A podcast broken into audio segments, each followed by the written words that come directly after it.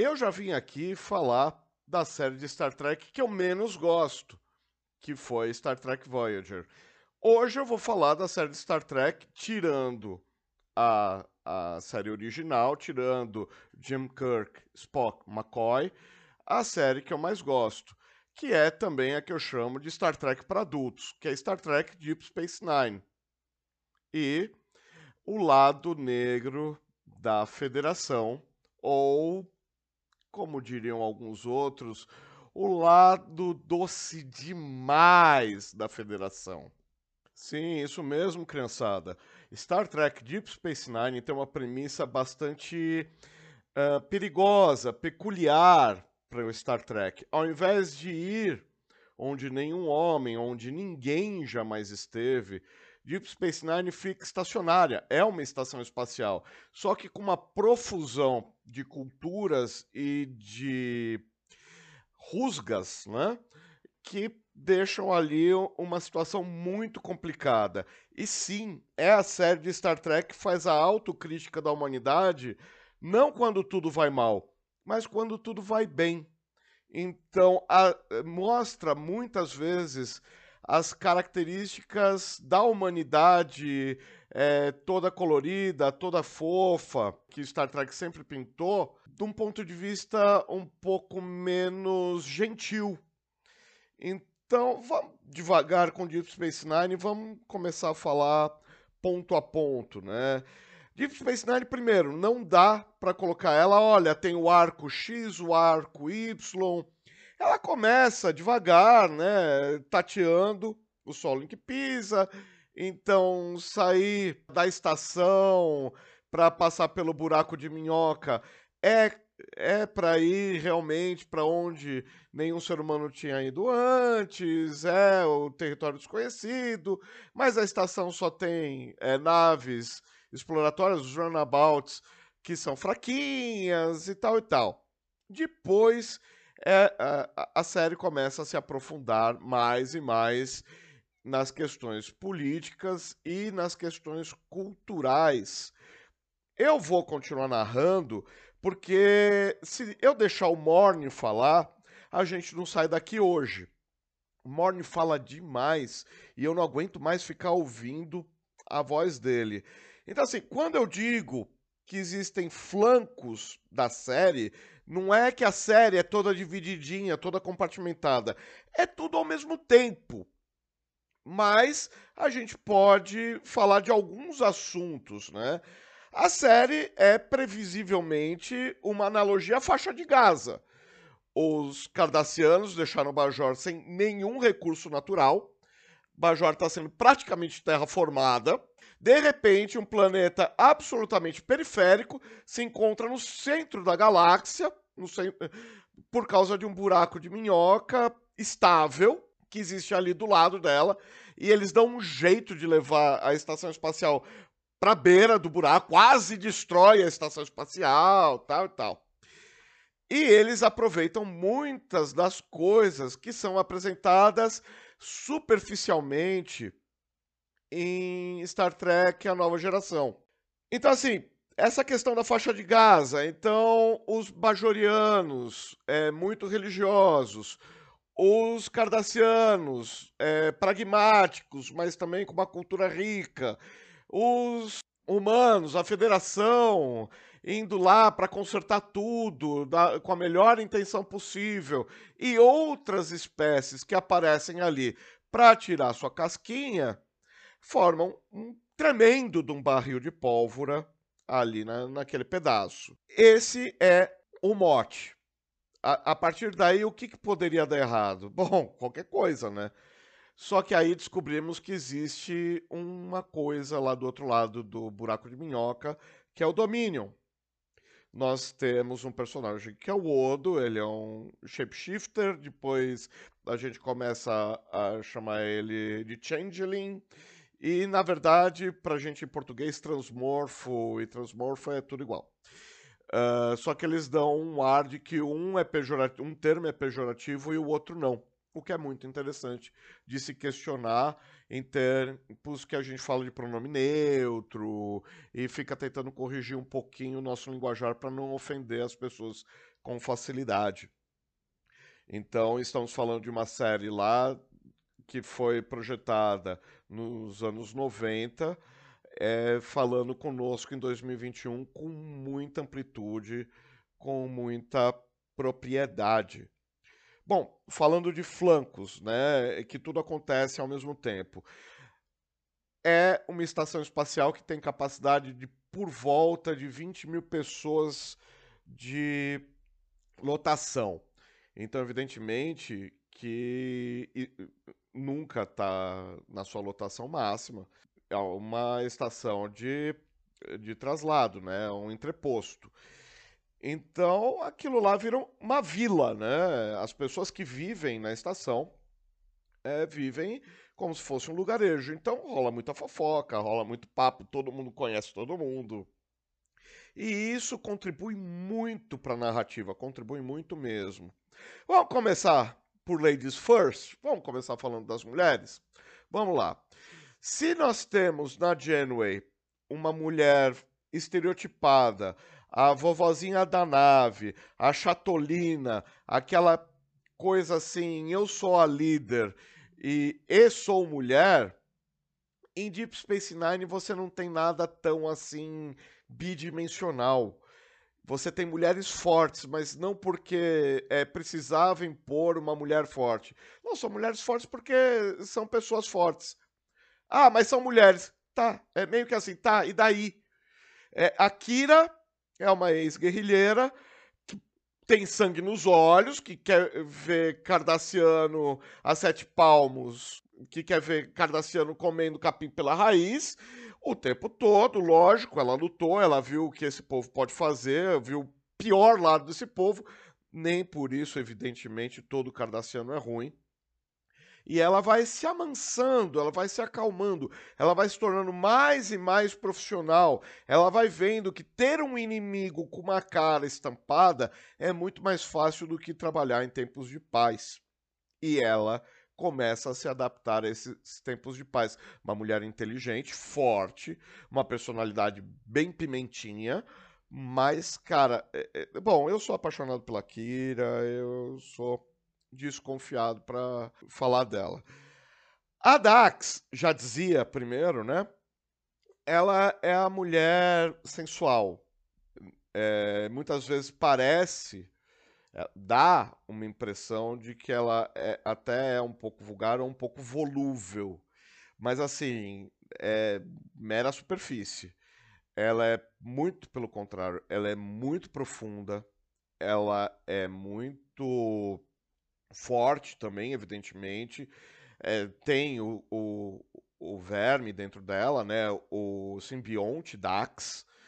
Então ela já passou por oito vidas, ela tem toda a experiência das outras sete e ela se, se faz uso, né, se faz valer dessas vidas e, e, na verdade ela é uma pessoa descontraída ao mesmo tempo que extremamente responsável. Então ela não tem problema em lidar com o multiculturalismo. Ela é a pessoa que melhor se adapta a isso ali na estação.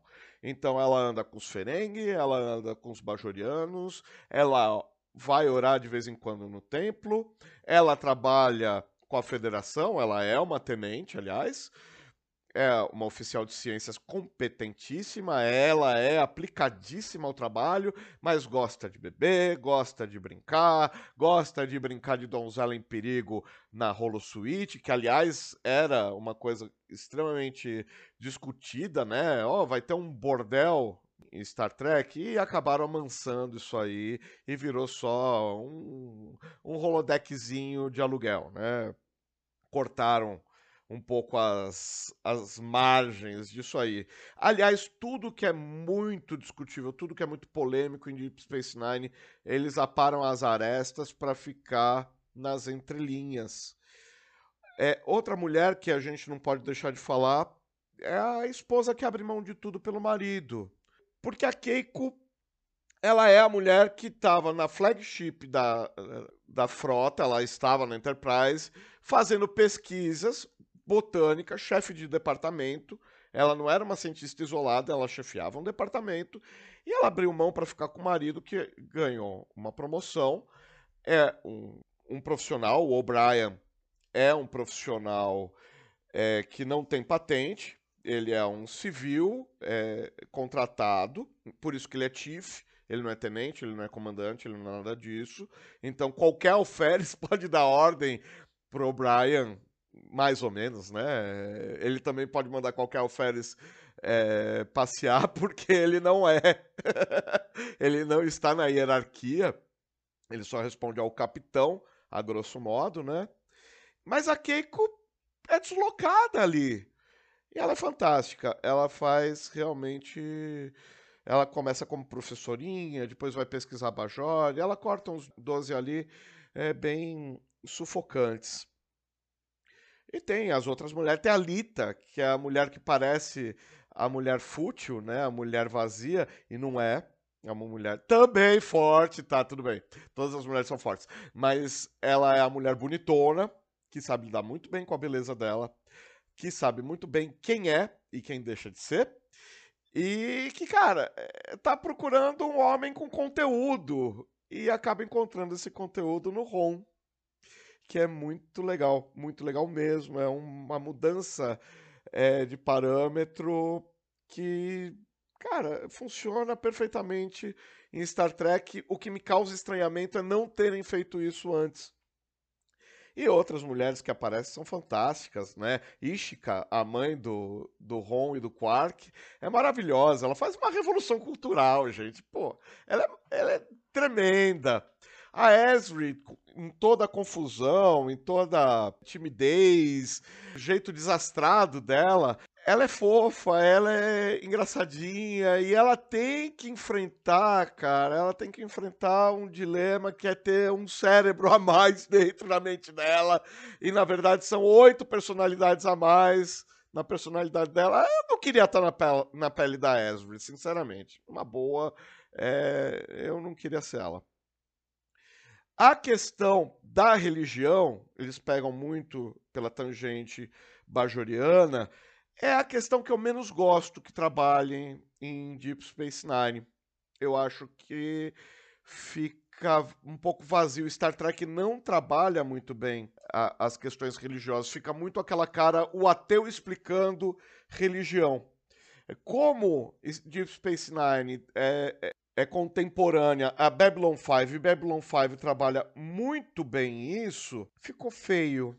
É, e Babylon 5 é aquela coisa. Quem crê, quem é quase fanatizado, é, não crê e fala, eu creio em tal coisa. Ele diz, aquilo é verdade.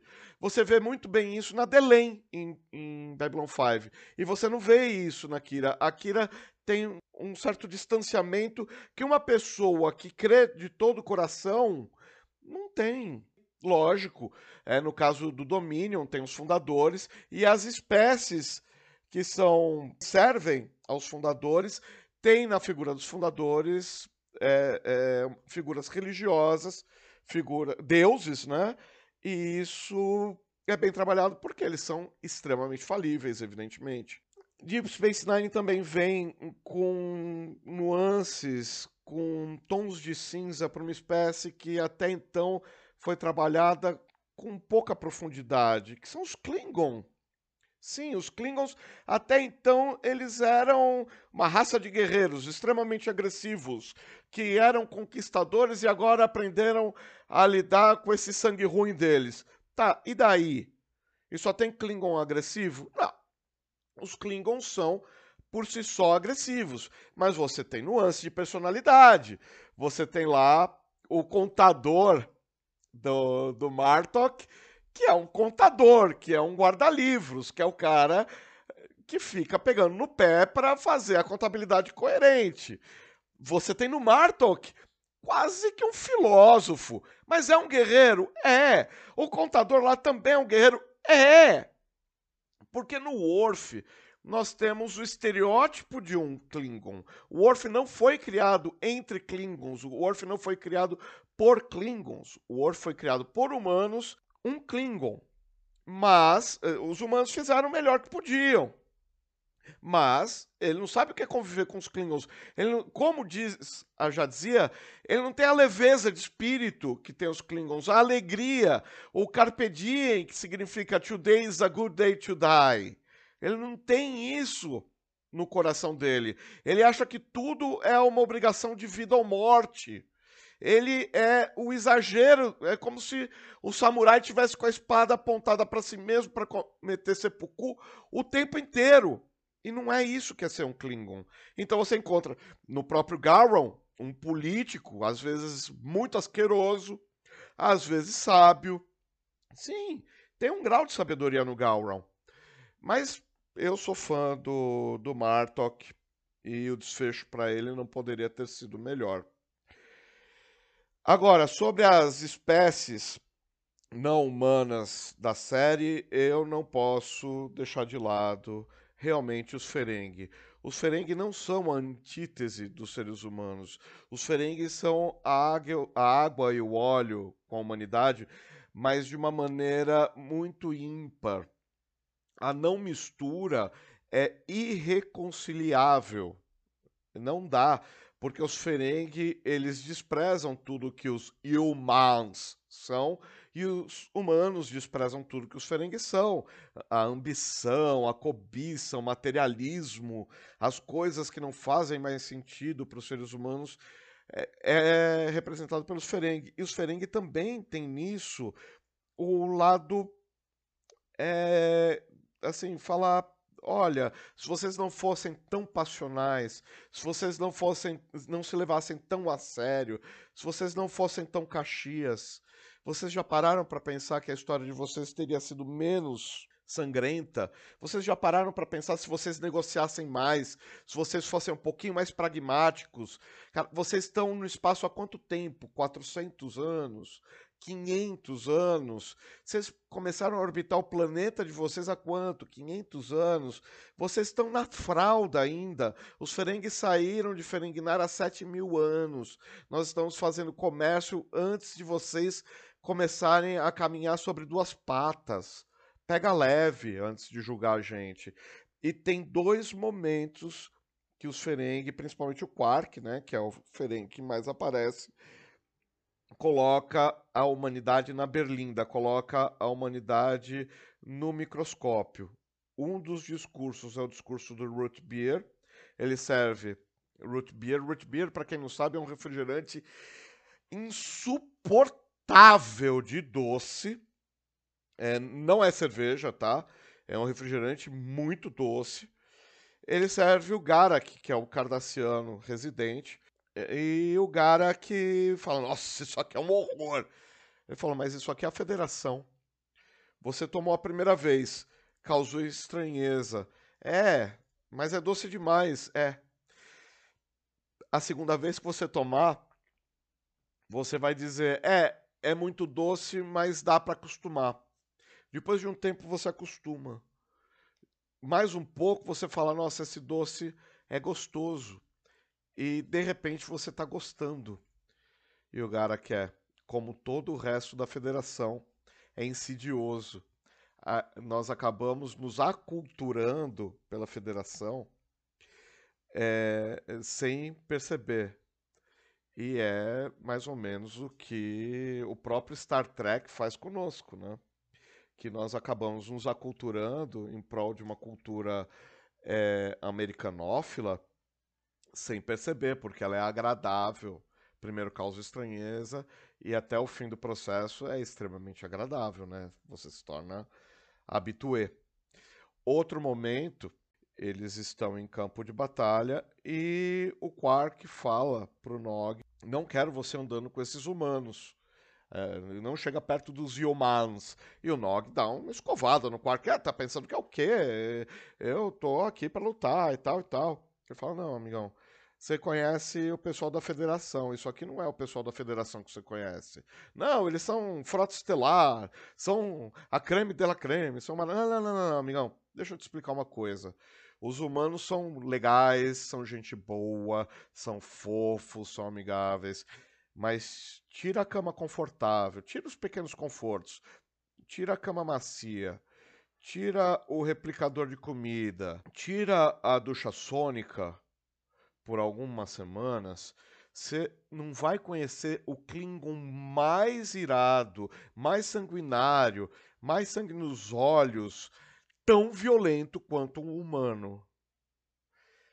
E a gente sabe é, que o Quark está coberto de razão. E não vamos nos esquecer que, infelizmente, eu gostaria muito de falar, ah, mas isso foi final da década de 90, Guerra do Golfo, foi Iraque. É. Eu queria muito dizer que isso está fora de moda. Muito, muito, muito queria falar isso. Bom, o Cisco, nem vou falar os dilemas dele, né? Ele é com certeza o capitão mais guerreiro de todos, mesmo do que o Kirk, mesmo que o Kirk, o Kirk era o guerreiro de ocasião. O Kirk era o cara que não tem jeito, né? Vou ter que sair no braço. Tá bom, então vou sair no braço melhor que eu posso. E saía muito bem. Obrigado, né? Valeu, Jim. Mas o Cisco não. O Cisco, ele não dá um boi para não entrar numa briga. Ele é pavio curto. Muitas vezes ele deixa muito claro isso. Mas ele é o emissário dos profetas e fica muito incomodado com isso, até que não fica mais. E é interessante ver essa evolução, até ele descobrir lá na sétima temporada algumas coisas que também. Pô. E o contraponto do Cisco é muito interessante.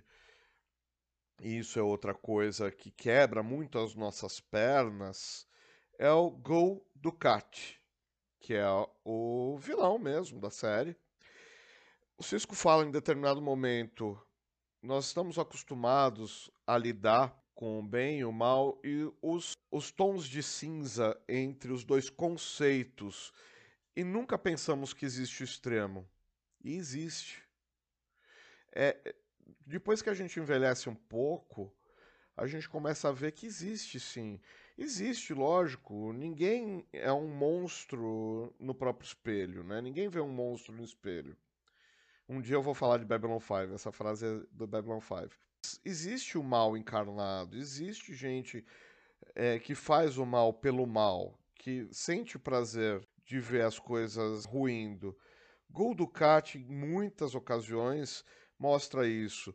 Não é só um mero egoísmo, não é só um mero egocentrismo. Ele é ruim mesmo. Ele é terrível. Sabe, mal feito pica-pau? É, então, Ducati é, é bem por aí. Cara, ele vai e volta na personalidade dele e só manipula. Só manipula mesmo. O Dark Side da Federação, né? O lado negro da Federação. Como eu disse, os Ferengi dão uma boa visualizada nisso mas é pela primeira vez que nós vemos uma coisa que os fãs abominam e que eu acho que é muito estranho nunca ter aparecido, que é a seção 31. Os Romulanos têm o Tal Shiar, os Cardassianos têm a Ordem Obsidiana, os Klingons têm lá suas funções também, têm lá seu serviço de inteligência, seu serviço secreto, e a Federação não tem nada a, no final das contas, a federação tem um serviço que disse que é tal qual a frota estelar, só que não responde ao alto comando. Então, leia-se, é um serviço tão da federação quanto a frota estelar. Então, não é frota estelar, apesar deles quererem dizer que é, não é, mas é um, um serviço paralelo a, a frota. É como dizer quem manda em quem, o exército ou a marinha? Ninguém manda em ninguém. É, então, a, a, a seção 31 não manda na frota estelar ou vice-versa. Só que é um serviço secreto e é um serviço secreto ao melhor estilo humano, quer dizer, sem o menor pudor de decretar mortes, de deixar gente para trás, ou mesmo genocídios, né? Estoura a guerra, sim, é muito interessante ver uma guerra de perto. É muito interessante ver como os personagens reagem a essa guerra. É muito interessante ver como funciona a política frente à religião, quando fala de religião propriamente dita, fica fraquinho mesmo. Mas quando fala de política frente à religião, o bicho pega. Fica bem interessante. E por todos esses ritmos ditados, e realmente eu acabei falando tanto quanto Morne, que é uma piada que você vai entender só se você ver as sete temporadas, é que eu vou acabar não me prendendo a um ou outro personagem e vou ficar com essa análise geral de Deep Space Nine de quase 30 minutos, falando está na Netflix e aproveite enquanto ainda é tempo. Para continuar a produzir conteúdo de qualidade, o canal Geek depende de contribuições. Além de se inscrever no canal, ativar o sininho, deixar seu joinha e compartilhar o vídeo como de costume, contribua com quanto puder pela chave Pix canalgeekpix@gmail.com. Obrigado pela audiência e até a próxima. Valeu.